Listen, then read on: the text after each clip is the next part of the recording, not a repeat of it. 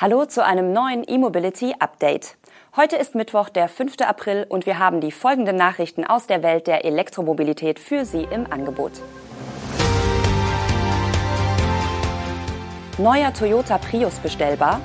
Tesla will 4 Millionen Kompakte bauen und führt dritte Schicht in Grünheide ein. 1000 Ladepunkte an Sixt-Stationen und Pariser sprechen sich gegen Mietstretroller aus.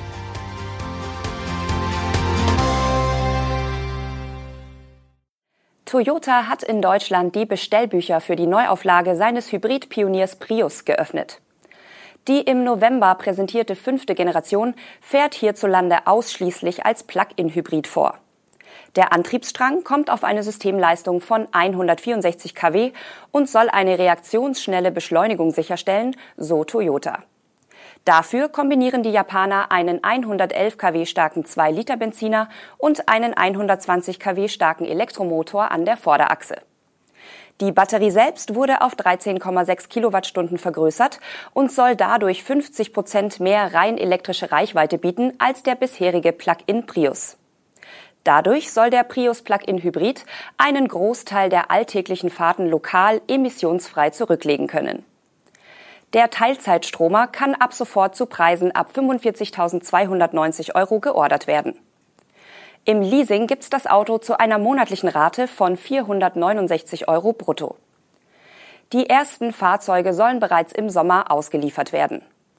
Insgesamt gibt es drei Ausstattungslinien, wobei bereits die Einstiegsvariante laut Toyota hochwertig ausgestattet sein soll. Sie bietet unter anderem LED-Scheinwerfer, das schlüssellose Smart Key Zugangssystem, Einparkhilfen vorne und hinten, eine Rückfahrkamera, eine 230 Volt Steckdose im Kofferraum, eine elektrische Sitzverstellung für den Fahrer sowie eine Sitzheizung vorne. Das Topmodell Advanced kostet mindestens 52.690 Euro und verfügt zum Beispiel über belüftete Fahrer- und Beifahrersitze, die mit veganem Leder bezogen sind, sowie eine Sitzheizung im Fond. Zusätzlich zu einer intelligenten Einparkhilfe gibt es ein 360-Grad-Kamerasystem und ein Solardach, das die Batterie mit maximal 185 Watt nachlädt. Unter optimalen Bedingungen reicht das für bis zu 8,7 Kilometer am Tag, wie Toyota vorrechnet. Tesla plant für sein künftiges Kompaktmodell laut einem Medienbericht zunächst mit Produktionskapazitäten von 4 Millionen Einheiten. Die Hälfte davon soll in Nordamerika entstehen und die Kapazität für je eine Million Fahrzeuge in China und Deutschland. Das meldet ein chinesisches Portal unter Berufung auf Insider. Die höchsten Stückzahlen soll demnach das neue Werk in Mexiko hervorbringen. Wobei es sich noch um eine frühe Kapazitätsstrategie handelt. Tesla signalisiere der Industriekette zum jetzigen Zeitpunkt lediglich, wie viele Einheiten sich auf seine Fabriken weltweit verteilen könnten, so der Bericht. Zu dem Kompaktmodell selbst heißt es, dass es sich um eine kleinere Version des Model Y handelt. Vorgestellt hat Tesla es bislang noch nicht. Abhängig vom Zeitplan für den Bau der Fabrik soll die Massenproduktion des neuen Tesla-Einstiegsmodells aber noch mindestens ein Jahr entfernt sein. Offizielle Statements gibt es quasi keine. Tesla-Chef Elon Musk hatte im Herbst 2022 nur bestätigt, dass Tesla die Entwicklung einer neuen Plattform für kleinere Elektroautos angegangen ist. Mit dieser dritten Plattform will Tesla die Fertigungskosten halbieren. Bereits in der Vergangenheit hatte es Musk zum großen Ziel erklärt, Elektroautos günstiger zu machen. Zu dem 25.000 Dollar Tesla gab es bereits unzählige Designskizzen von Fans und Medien. Es wurde auch schon über mögliche Modellbezeichnungen wie Model 2 oder Model Q spekuliert. Anfang 2022 hatte Musk dann aber überraschend angekündigt, dass Tesla derzeit nicht an dem Einstiegstesla arbeite, weil man zu viel zu tun habe. Die im Herbst folgende Ankündigung war also eine Art Rückzug vom Rückzug.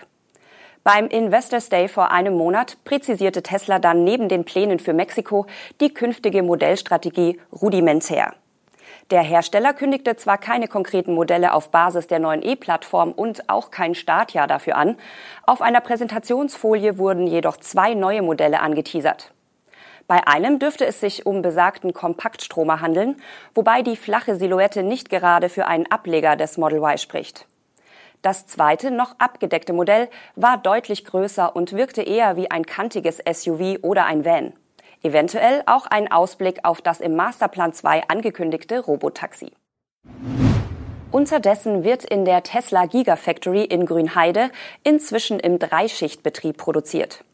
Und es wird bereits über weitere Schichten am Wochenende nachgedacht, um die Produktion weiter zu erhöhen, wohl auch mit einer zweiten Baureihe neben dem Model Y. Das bestätigte Joachim Freier von der Arbeitsagentur in Frankfurt-Oder, dem RBB. Die Fachkräfte für eine dritte Schicht seien gefunden. Derzeit werden dem Bericht zufolge nur noch einzelne Fachkräfte gesucht. Derzeit sind in Grünheide etwa 10.000 Menschen bei Tesla beschäftigt. Ende März hatte Tesla ein Produktionsniveau von 5000 Fahrzeugen pro Woche erreicht, also recht genau ein Jahr nach der Eröffnung der neuen Fabrik. Hochgerechnet ergibt sich daraus eine Jahresproduktion von 250.000 Fahrzeugen pro Jahr. Und es gibt noch Luft nach oben. In der ersten Ausbaustufe des Werks sind 500.000 Autos jährlich geplant. Später will Tesla das Werk vergrößern und dann eine Million Autos pro Jahr produzieren. Hier könnte das zuvor erwähnte Kompaktmodell ins Spiel kommen. Der Autovermieter Sixt hat den Ladeinfrastrukturspezialisten Charge One mit der Installation von über 1000 Ladepunkten beauftragt. Beide Seiten haben dazu einen Mehrjahresvertrag unterzeichnet, der neben der Installation auch Abrechnungs- und Wartungsdienstleistungen umfasst. Der Aufbau der gut 1000 zusätzlichen Ladepunkte soll bis Ende des laufenden Jahres an Sixt-Stationen in Deutschland, Österreich und der Schweiz erfolgen. Der Fahrzeugvermieter mit Sitz in Pullach will dadurch ermöglichen, die wachsende elektrische Mietwagenflotte nach der Fahrzeugrückgabe direkt an der Station wieder aufzuladen. Installiert werden klassische AC-Wallboxen und auch DC-Schnelllader. Weiter ins Detail geht Sixt an dieser Stelle nicht. Hintergrund des massiven Ausbaus ist, dass der Vermieter immer mehr E-Autos einflottet. Im vergangenen Herbst sicherte sich Sixt beispielsweise den Zugriff auf bis zu 100.000 E-Autos von BYD innerhalb von sechs Jahren. Charge One ist seinerseits eine Marke des Münchner Elektrofachbetriebs Klaus Heinemann Elektroanlagen und hat sich innerhalb der Firmengruppe auf Ladeinfrastruktur spezialisiert. Die Stadt Paris hat vor ein paar Tagen ihre Bürgerinnen und Bürger zur Abstimmung über die elektrischen Miettretroller in der Stadt gebeten, mit klarem Ergebnis. 89 Prozent der Abstimmenden sprachen sich dafür aus, die Miettretroller von den Straßen der französischen Hauptstadt zu verbannen. Allerdings nahmen weniger als 10 Prozent der Wahlberechtigten überhaupt an der Abstimmung teil. Doch der Stadtrat hatte bereits Ende 2022 erwogen, die im März 2023 auslaufenden Genehmigungen aufgrund von Sicherheitsbedenken nicht zu verlängern. Zum Ende des ersten Quartals war zwar nicht Schluss, dennoch wird es die E-Tretroller der Sharing-Anbieter nicht mehr lange in der französischen Hauptstadt geben. Die Pariser Bürgermeisterin Anne Hidalgo will dem Votum folgen. Das heißt, ab dem 1. September 2023 wird es in Paris keine E-Tretroller mehr zu mieten geben.